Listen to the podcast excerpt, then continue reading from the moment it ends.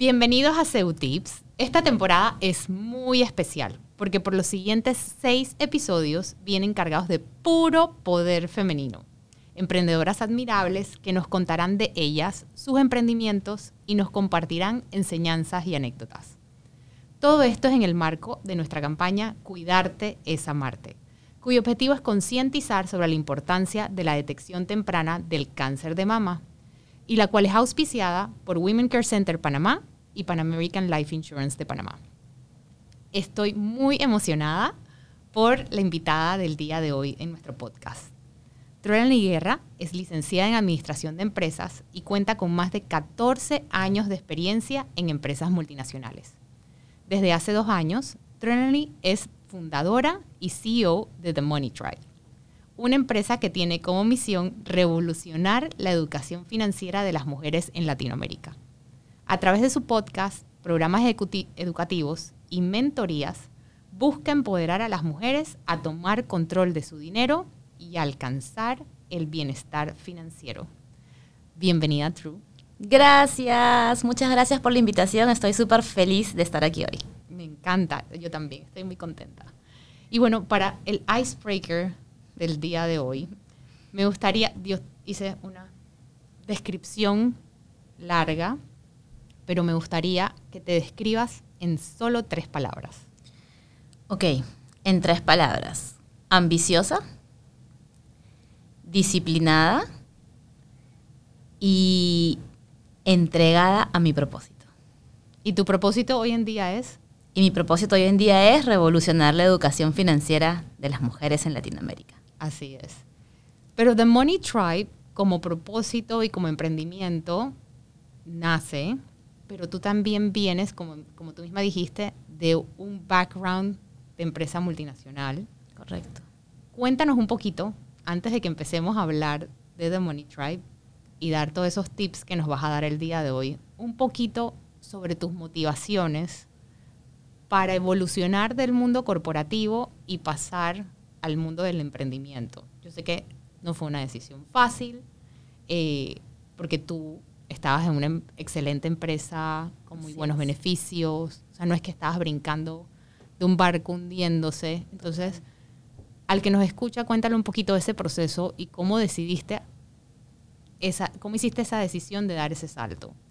Bueno, sí, tal cual como mencionas, yo vengo de una empresa gigante a la que admiro hasta el día de hoy muchísimo, una empresa con la que soñé cuando estaba en la universidad eh, poder trabajar en ella. Entonces, a diferencia de lo que mucha gente piensa, yo no me salí eh, porque no estaba feliz, como tú dices, porque estaba en una empresa que el barco se hundía, eh, sino porque el ritmo de trabajo que llevaba en ese momento ya no se alineaba al estilo de vida que quería llevar. Y un poco nosotros hemos hablado en algún momento de este tema de, de la polarización y de los bandos, ¿no? De cómo no sé, en los últimos años la gente polariza, entonces hay bandos. El bando de la gente que ama el mundo corporativo, pero odia el emprendimiento, y la gente que odia el emprendimiento, pero ama el mundo corporativo. Y la verdad es que yo no creo que haya malo ni bueno, creo que la mejor opción es la que se adapta mejor a ti, al estilo de vida que quieres llevar en este momento, a la etapa de vida en la que estás viviendo, a tus objetivos profesionales, a tus objetivos personales. Y por muchos años el mundo corporativo se adaptaba a todo, a mi estilo de vida, a mis objetivos profesionales, personales, y yo era feliz trabajando en el mundo corporativo. Pero uno a lo largo de la vida pasa por diferentes etapas. Y yo llegué a un punto en mi vida, en una etapa en mi vida en la que quería un estilo de vida distinto y la decisión justamente por eso no fue fácil de tomar porque yo estaba feliz en esa compañía. Es una compañía que me años tenías 14 años. O sea, toda una vida. Toda una vida. Yo salí de la universidad, es más, mentiras. Yo estando en la universidad entro a trabajar ahí. O sea, eh, mi carrera profesional se hizo en esta compañía, ¿no? Entonces yo estaba feliz, era una compañía de la que me sentí orgullosa, era una compañía que me daba muchos beneficios, que era muy flexible conmigo pero ya no hacía match con lo que yo quería para mi vida. Entonces, en ese momento es que tomo, tomo la decisión de, de dar ese salto, pero honestamente, si yo tuviera que regresar en el tiempo, ¿no? Si yo tuviera la máquina del tiempo y pudiera regresar 14 años atrás, yo volvería a hacer exactamente todo igual, porque todo lo que aprendí de cómo manejar un negocio, el network que hice, eh, la estructura, la planificación de negocio que aprendí, la aprendí en esa compañía, la aprendí en el mundo corporativo y me ha dado una base de conocimientos para emprender de una manera mucho más smooth, por así decirlo. O sea, que tú recomendarías hasta cierto punto, si la persona puede tener esa experiencia de pasar por una estructura corporativa antes de lanzarse al ruedo de un emprendimiento, tú lo recomendarías hacerlo en ese orden. Totalmente, totalmente. Y ojo, acá no se trata de que van a pasar 14 años, ¿no? De repente, no sé, son 5 años, 3 años. Pero creo que entrar a una compañía gigante, a una corporación, te permite ver la estructura, ¿no? Las estrategias, cómo se, cómo se desarrolla un negocio, qué tipo de áreas son importantes, cómo se interrelacionan las áreas. Entonces, es una experiencia de vida que uno, si tiene la oportunidad, yo no la dejaría pasar, ¿no? Claro.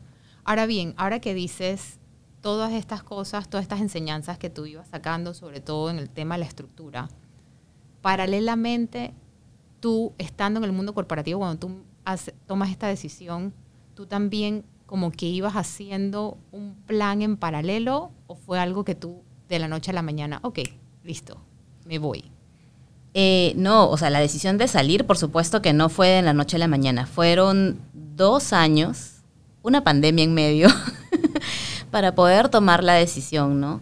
Em, primero porque, como te decía, no estaba incómoda en este lugar, entonces no, no había mucho apuro en salir. Segundo, porque sí para mí era importante poder planificar a nivel personal, porque yo tengo niños, tengo una familia, tengo responsabilidades, poder planificar a nivel personal y financiero cómo dar ese salto de una manera que no impacte a mi familia, me impacte a mí e impacte a nuestras finanzas, ¿no? Entonces, quizás el primer año no, pero ya el último año sí empecé a trabajar en un, en un plan de salida, ¿no? En diferentes escenarios, porque también uno no puede planificar un solo escenario porque muchas variables están en juego. Entonces, diferentes escenarios y cuando uno tiene claro ya cuál es el norte y planifica para eso, el resto ya se va dando, se va dando de a poco, ¿no?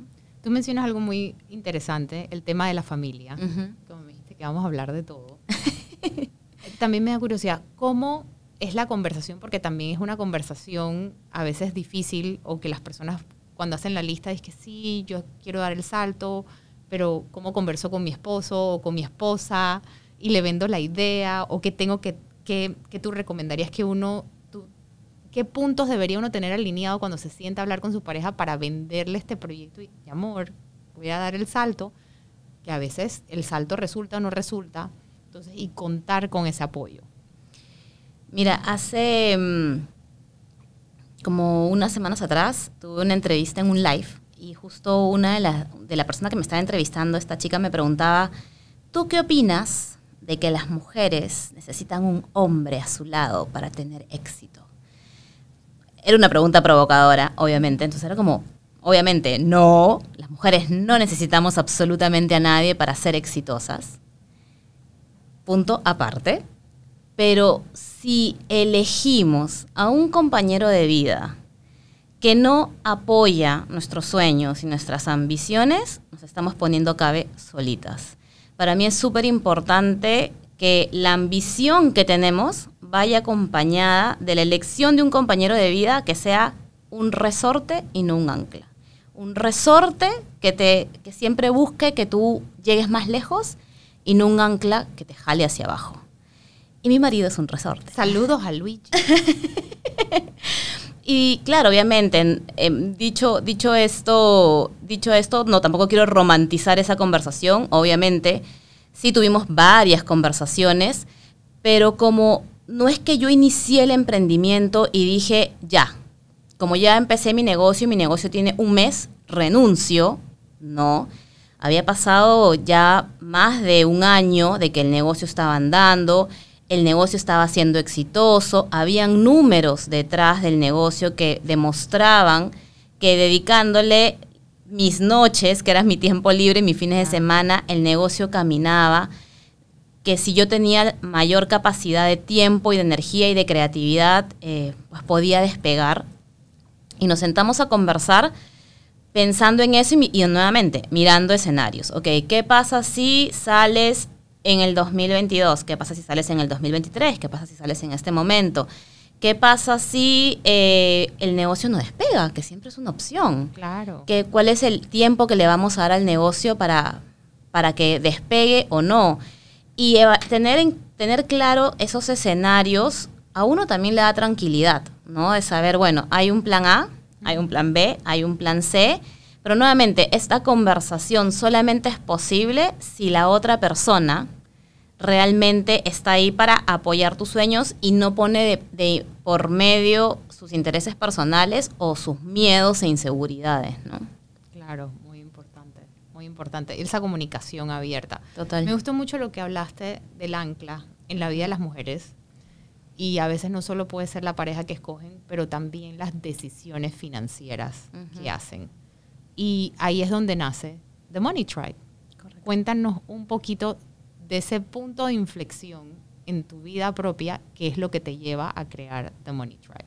Perfecto. Bueno, yo em, pasé toda mi vida adulta, desde que salí de la universidad, tomando malas decisiones con mi dinero. ¿Por qué? Porque no tenía educación financiera, no la recibí ni en la universidad, que para mí es como el lugar más intuitivo donde uno la debería recibir, ni en el colegio y tampoco en mi casa, porque creo que mis papás tampoco la recibieron. Y salgo al mundo adulto sin tener idea de cómo administrar mi dinero, sin tener idea de cómo se hace un presupuesto, sin tener idea de cómo se maneja una tarjeta de crédito, cómo uno se prepara para tener una propiedad, etcétera. Entonces todo fue un cúmulo de malas decisiones. Y como tenía un buen trabajo y tenía un buen salario, nunca hubo un incendio muy grande, porque entonces ya de pronto me ahogaba con, las deudas y las tarjetas subían y llegaba un bono y yo cancelaba. Pero al mes siguiente otra vez empezaba a acumular la deuda. Y mi punto de inflexión es cuando ya llego a Panamá. Acá en Panamá me caso, me convierto en mamá. Y cuando me toca ir a buscar el colegio para mi hijo más grande, ya este colegio como el que va a ser primaria secundaria y colegio grande, yo quería, o sea, el colegio Ultra Non Plus y cuando voy a buscar el colegio Ultra Non Plus me doy cuenta que con el desorden que yo tenía en mis finanzas, yo no le iba a poder dar la educación que yo quería para él. Que fuera la educación buena, mala, la correcta, pero era la que yo quería para mi hijo. Y ese momento para mí fue devastador, ¿no? Porque ya no solamente era yo cargando con las malas decisiones, sino que estaba arrastrando conmigo a mi familia, a mis hijos, ¿no? Y en ese momento es que yo decido como que se acabó, se acabó, yo tengo que poner orden aquí, arreglar, acabar con estas deudas, aprender cómo es que uno administra su dinero. Y en ese proceso cometo más errores, además, y me doy cuenta que el mundo de las finanzas personales es un mundo muy masculino. ¿no? Que cuando tú vas a buscar una persona que te ayude, todos los asesores o mentores son hombres. Em, que toda la información está dirigida a hombres y que hay mucho Em, juicio detrás, ¿no? Entonces... ¿A qué te refieres como con juicio detrás? Ah, me refiero a como que, ay, claro, ¿y tú en qué habrás gastado? Pues, ¿no? Seguramente carteras, zapatos, eso es lo que te has comprado y por eso tienes deudas. Entonces hay mucho como, mucho shaming, no sé cómo decirlo, como mucho juicio detrás. Y ese juicio hace a su vez que uno tenga mucho miedo de preguntar, ¿no? Entonces sentí que para las mujeres no había un espacio seguro en donde una pueda preguntar, en donde una pueda levantar la voz y contar cómo se siente con sus finanzas y cómo resolver ese problema sin tener que sentirse juzgada, sin tener que sentir que, no sé, que cómo no sabes esto, ¿no? ¿Cómo es posible que no sepas esto? Y yo logré ordenar mis finanzas, pero me quedé siempre con ese bichito de debería existir un espacio en donde las mujeres tengamos la libertad de hablar de dinero como hablamos de cualquier otra cosa. Donde las mujeres podamos aprender de dinero en tribu y podamos aprender a crear riqueza para nosotras, para nuestra familia, eh, sin temor a que nos vayan a juzgar, sin temor a que nos vayan a hacer sentir de que somos un cúmulo de malas decisiones, ¿no? A mí, a mí me pareció muy interesante cuando escuché tu charla en, TEDx, pero, porque True, aquí estamos. Eso no, no, no, lo mencioné en tu bio, pero True es TEDx speaker, by the way. Em, y en su charla, eh, que la pueden ver en la plataforma de TED, la misma menciona precisamente algo que cuando lo escuché me hizo, me hizo así que enseguida como clic. Cuando hablas del hecho que desde chiquitas nos, nos mentalizan o nos mandan estos mensajes de que los números no son para las mujeres, de que no nada te empuja a llevar un presupuesto, pero no solo eso, sino que cuando crecemos, las conversaciones entre las amigas, y, desde que yo escuché eso, yo empecé a comparar y mi esposo llegaba, por ejemplo, de jugar golf y decía, es que, ay, sí, porque estamos, tenemos este círculo de inversión y vamos a hablar de esto, y yo dije, no, acá acá hablamos de lo que hicieron los niños. pero nada nos, nos empuja a hablar, ni tampoco hablamos de salario, de cuánto ganas, cómo puedes hacer para pedir un aumento, todas estas cosas que, que serían importantes para empezar a, empujar a la mujer a salir de ese círculo y tener más libertad financiera y empoderamiento financiero. Sí, sí, totalmente, ¿no? Como que venimos con no nacemos con ese chip, es mentira. Lo vamos adquiriendo a lo largo de toda nuestra vida, ¿no? Lo que, como tú mencionas, o sea, desde que somos niñas, porque vemos la figura paterna que es la que se encarga de las finanzas en casa, porque vemos cómo toda la información de finanzas le habla a los hombres, como decía. Yo incluso mencionaba en la charla de la televisión, ¿no? Las series, no sé, Carrie Bradshaw en Sex and the City, Rachel en Friends, todas son figuras femeninas ridiculizadas frente a las finanzas, ¿no? Mujeres que no saben administrar, administrar su dinero. Y, lo que tú mencionas de que las mujeres deberíamos hablar más es completamente necesario. Y yo a veces, yo obviamente lo busco de manera intencional y a veces me funciona y la gente y las, las amigas o personas con las que converso siento como que sienten una liberación, ¿no? Como que, ay, ¿puedo, podemos hablar de este tema. Y también me encuentro con paredes, ¿no? No, bueno, ay, hablemos de otra cosa, True, porque ¿no te aburre hablar de dinero todo el día? Pero me encanta que menciones eso. Por ejemplo, alguien que está escuchando dice, oye, me parece esto muy bien, muy bueno. Eh, la próxima vez que esté almorzando con amigas, voy a sacar el tema. ¿Cómo saco el tema? Oye, True, ¿cuánto es que tú ganas?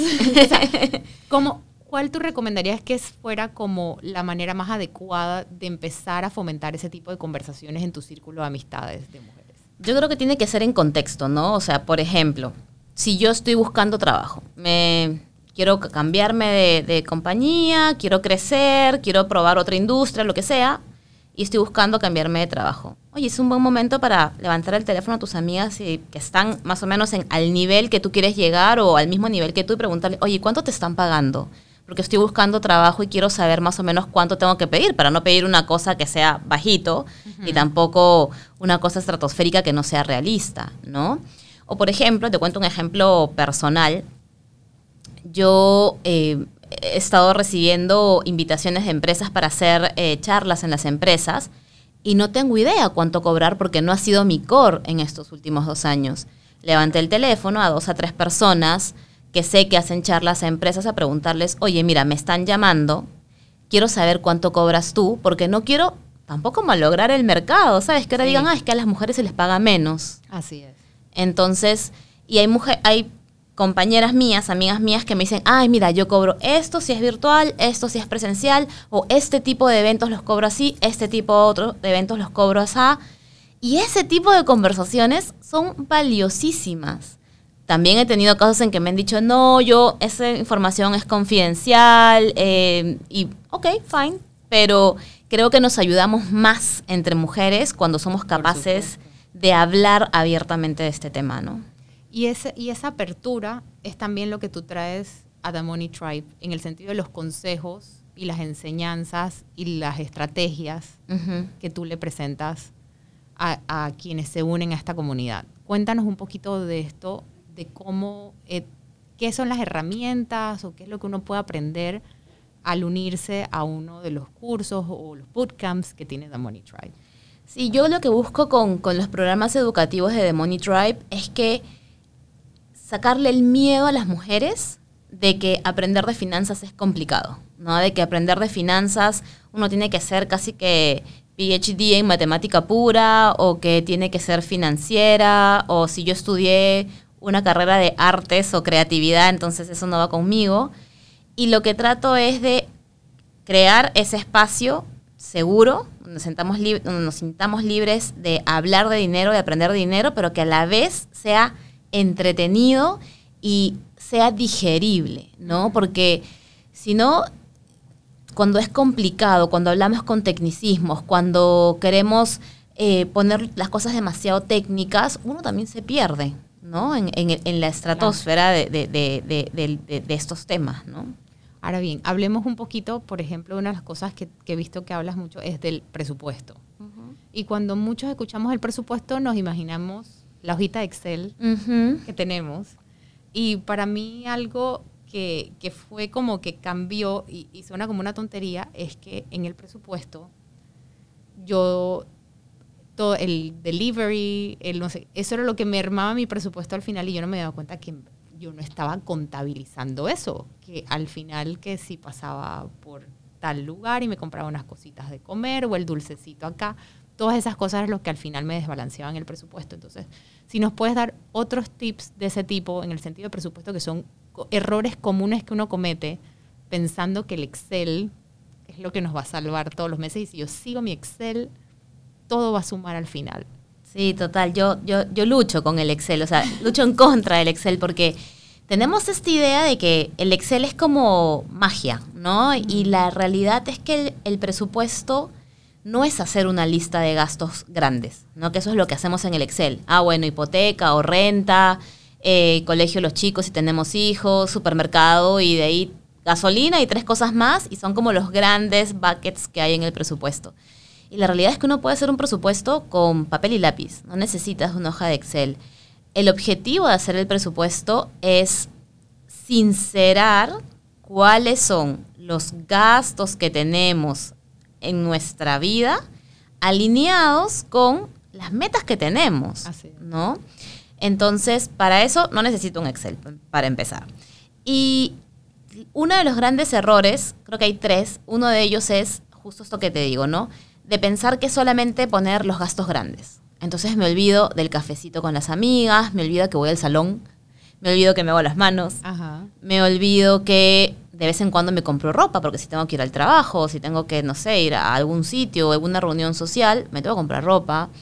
Eh, me olvido que le compro un juguetito, las figuritas del álbum a mi hijo y todos esas todos esos ítems que parecen pequeñitos, que parecen gastos inofensivos, conforme pasa el tiempo se van acumulando y acumulando, acumulando y pasa lo que te pasó a ti, que empiezan a mermar y ahí es cuando uno llega a fin de mes, pero no entiendo si yo hice un presupuesto.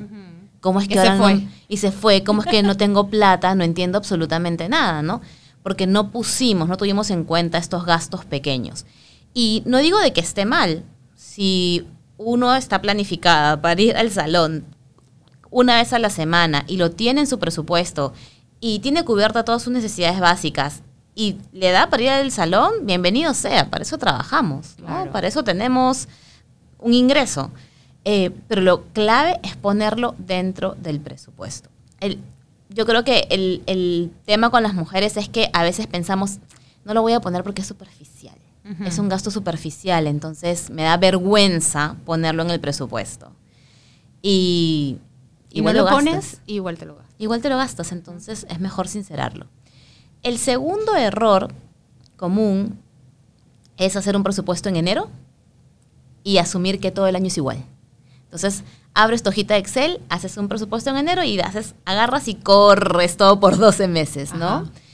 Y la realidad es que cada mes es diferente. Y sí, hay categorías que se repiten, la hipoteca, la renta, el colegio, pero hay gastos específicos de cada mes. Diciembre.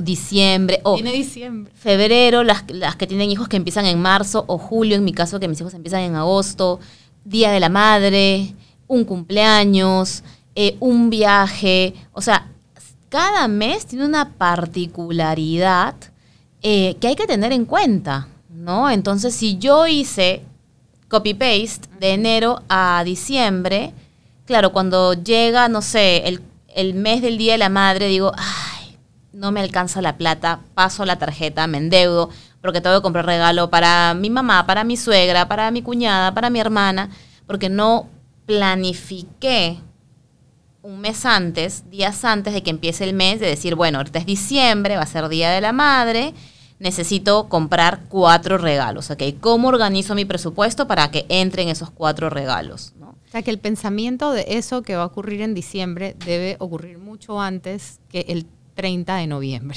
Exacto, claro. O sea, cinco días antes de que empiece el mes, por lo menos, yo ya debería, o sea, la última semana de noviembre, yo ya debería estar pensando, ok, ¿qué se viene en diciembre? ¿No? ¿Qué va a pasar en diciembre? ¿O qué va a pasar en, en- febrero o en marzo o en el mes que estemos por delante, ¿no? Y en base a eso, organizar mi presupuesto, ¿no? Claro. Y el tercer error es que creemos que el presupuesto es un documento estático. Entonces, tengo la hojita de Excel, le doy save y no la abro hasta que llegue el 30 del siguiente mes. Y el presupuesto es un documento vivo que se adapta y se modifica en la medida en que tus planes y tu vida cambia a lo largo del mes. Entonces, de repente, no sé, yo planifiqué que me iba a la playa, pero el plan de la playa se cayó. Entonces tengo que regresar a mi presupuesto y decir, ok, yo tenía esta plata reserva- reservada para irme un día a la playa con mi familia, ya no la voy a usar. Ok, ¿qué hago con ese dinero? Lo monto a otra categoría, lo mando al próximo mes, lo guardo para el próximo mes porque el próximo mes sí voy a hacer ese paseo en la playa, lo ahorro, pago deudas, ¿qué hago? Pero es un documento vivo, tienes que revisar tu presupuesto constantemente, no puede ser hago el presupuesto el primero del mes, luego tiro bombita de humo y no lo veo hasta exacto, hasta el final del mes, ¿no? Ahora, tú entre, entre las cosas que mencionaste son los gastos básicos fundamentales. Hay ciertos gastos básicos y fundamentales que debemos identificar. ¿Y a dónde voy con esto? Porque en mi experiencia, desde el ramo de seguros, tanto en la pandemia como hasta antes de eso, es que cuando hay incertidumbre o en momentos de crisis y las personas agarran y revisan sus gastos o revisan su presupuesto, empezando porque denominan el seguro como un gasto. Y es de las cosas que entran en la categoría de voy a ver si no lo pago, cómo lo reduzco o, o cómo lo dejo. ¿Cómo entra esto en el tema de cómo se debe categorizar en, esas, en, en ese presupuesto? Sí, es el peor error cuando lo cancelamos, ¿no? Yo creo que lo que a veces no nos damos cuenta es que el no tener un seguro de salud o un seguro de vida pone aún más vulnerables nuestras finanzas en una situación de crisis, ¿no? Porque una situación de crisis, vamos a poner un ejemplo, es me quedé sin trabajo. Si yo cancelo el seguro de salud y a lo largo de esos meses que me quedé sin trabajo, alguien en mi familia se enferma, necesita hospitalizarse, operarse, me voy a ver en una situación en donde tengo que endeudarme fijo o donde no voy a poder resolver Claro. para poder atender eh, eh, este tema de salud de alguien de mi familia o mío, ¿no? Entonces, en verdad, eh, los seguros, sobre todo para mí el de salud y el de vida, son seguros, y obviamente el de auto si tienen auto, son seguros que tienen que ir como gastos intocables, inamovibles en el presupuesto, porque si no los tienes, te pones en una situación que te puede poner en riesgo a ti y a tus finanzas ante una posible eh, eventualidad. Totalmente. Y, y voy a aprovechar esta coyuntura para hacer mucho énfasis de que hay muchas alternativas antes de llegar a la parte que uno de cancelar un seguro. Desde bajar un plan con menor cobertura, negociar y ver cómo puedes fraccionar los pagos más. Una serie de alternativas que con un buen asesor de seguros, te sientas y conversas al respecto. Pero la última, última, última, y me, y me encanta que hayas reforzado este mensaje, True, es cancelar la póliza. Porque al final el resultado va a ser una merma o algo peor aún, una afectación mayor en tus finanzas. Totalmente. Ahora bien, organicé mi presupuesto, todo esto, y se habla también mucho en el presupuesto del fondo de emergencia. ¿Para qué es el fondo de emergencia? El fondo de emergencia es, ha sido creo que el tema más tocado y hablado durante la pandemia, porque si bien antes sabíamos que, sabíamos que existía, quizás no con ese nombre, quizás como que mi ahorrito en, mi, en, en Perú decimos voy a guardar pan para mayo, ¿no? Mi ahorrito de por si acaso en la pandemia nos dimos cuenta de que las cosas pueden cambiar en un microsegundo y en un microsegundo puedo no tener trabajo, en un microsegundo puedo estar ante una situación de incertidumbre. Y el ahorro de emergencia sirve justamente para eso, para emergencias, para emergencias grandes. En una emergencia grande es, me quedé sin trabajo, eh, tengo que cubrir, eh, no sé, los gastos no cubiertos de, mi seguro de salud cuando se me presentó una eventualidad de salud, eh, porque ahí, súper importante, este tema de, ok, bueno, pero es que el ahorro de emergencia lo voy a usar en caso yo necesite algún tema, cubrir algún tema de salud, entonces no necesito el seguro. No. Porque en verdad el gasto gigante, y yo he dado a luz dos veces, y puedo decirles que el gasto gigante, que es estar dos días en un, en un hospital, no hay manera que compense con el ahorro de emergencia. ¿No? Entonces es súper importante tener eso en cuenta, y así el, así el paréntesis para que no, se, no piensen que, ah, bueno, entonces el ahorro de emergencia lo voy a poder usar para poder cubrir cualquier gasto de salud. No, para cubrir los gastos no cubiertos de mi seguro de salud. Tu copago, el deducible. Tu copago, exacto. El coaseguro. La, la mantita esa de, de, calor que te ponen cuando das a luz que no, no se cubre, no sé por qué. Eh, y también, por ejemplo, si hay que hacer un, arreglo importante en la casa, si tengo que hacer un arreglo en mi carro, no sé, si tengo una filtración en mi casa y tengo que tumbar una pared, ok, está el ahorro de emergencia. Si tengo que, no sé, tuve un accidente en el carro y tengo que pagar la reparación del carro o no me cubre o la persona que me chocó se dio la fuga, lo que sea, tengo ese dinero, ¿no? Entonces, para eso sirve el ahorro de emergencia. El ahorro de emergencia no sirve para ay, bueno, pasé por esta tienda y vi una ropa tan linda. Necesito esto. Es una urgencia. Es una urgencia, porque si yo dejo pasar más tiempo, se va a agotar mi talla. No es para eso, ¿no? Entonces, es súper importante tener el ahorro de emergencia y tenerlo líquido, ¿no? Porque a veces la gente dice, no, bueno, la plata en el banco eh, no, no gana, no crece. Sí, no gana las tasas de interés son máximo 1% en Panamá, en Perú, en, el país que tú quieras. Em, pero el ahorro de emergencia no está para hacerte millonaria. El ahorro de emergencia está para salvarte ante un imprevisto. Entonces, nunca por los nunca manden el ahorro de emergencia a un depósito a plazo fijo, ni lo inviertan en bolsa, ni, ni no, porque ese dinero tiene que estar líquido en el momento que se produzca la emergencia. ¿no?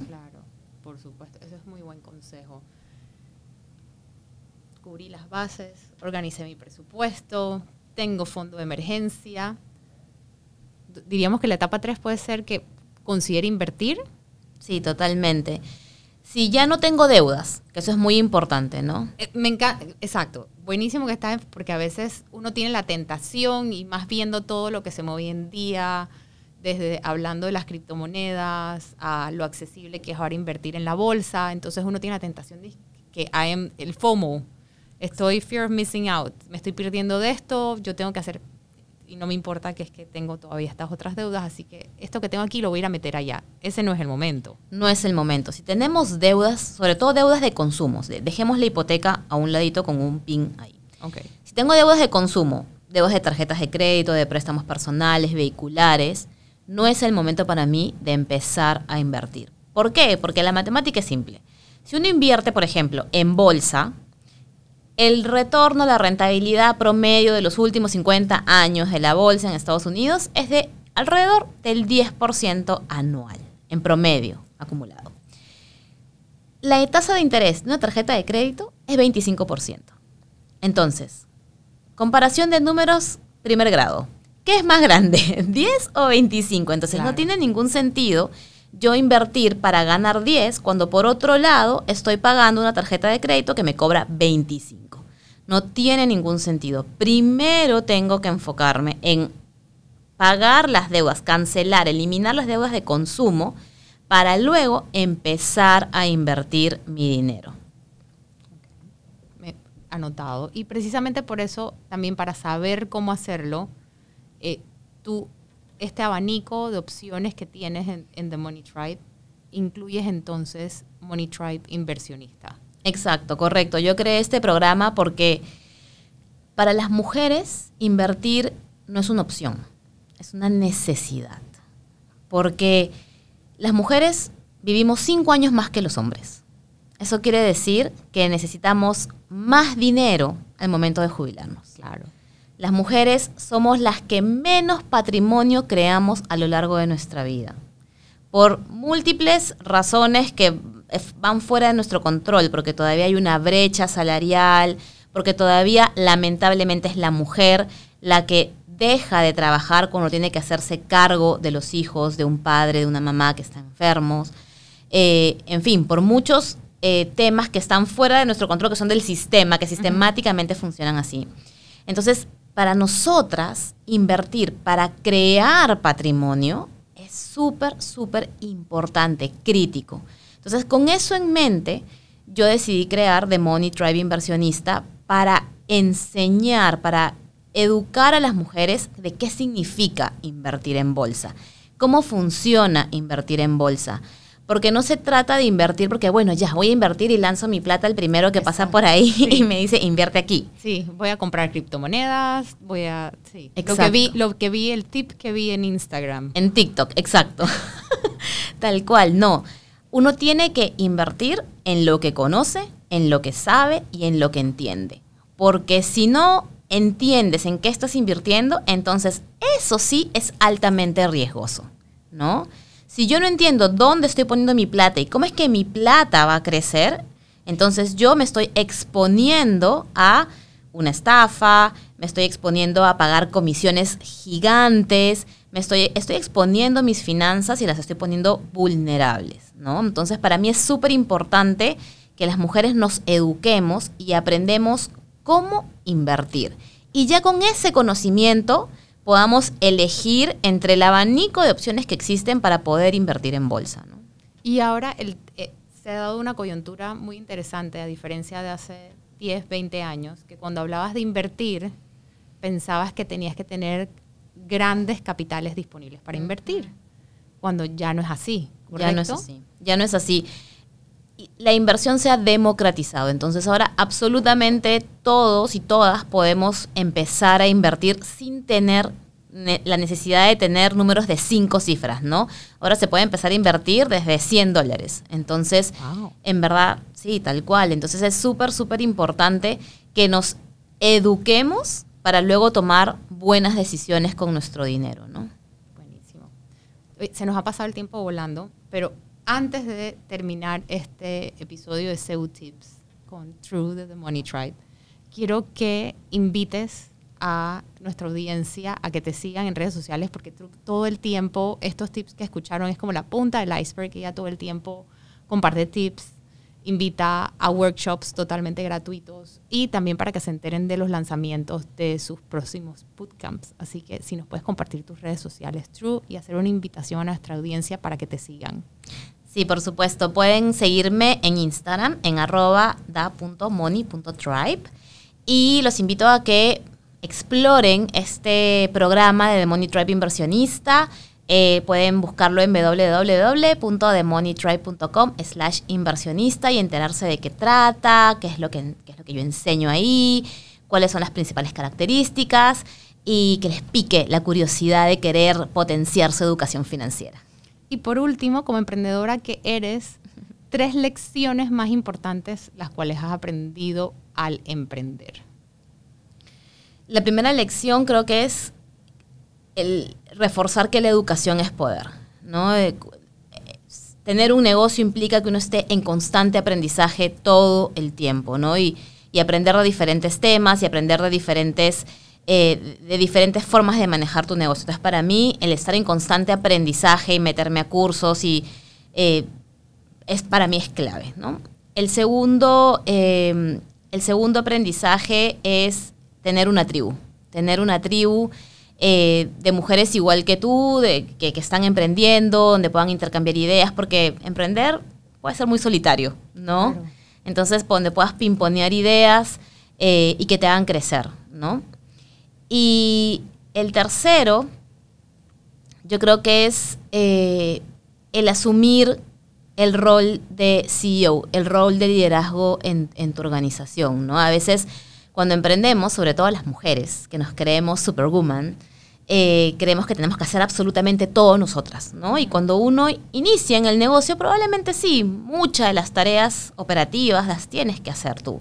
Pero conforme vas creciendo, la única manera que tu negocio se expanda es que tú empieces a crear equipo y a delegar para que tú te enfoques más en la visión de tu negocio, en la parte estratégica y no necesariamente en las cosas del día a día, ¿no? Entonces, esos son para mí los tres aprendizajes. Poderosos. Muchas gracias, True, nuevamente por estar aquí y por unirte a nuestra campaña Cuidarte es Amarte, cuyo objetivo es concientizar sobre la importancia de la detección temprana del cáncer de mama.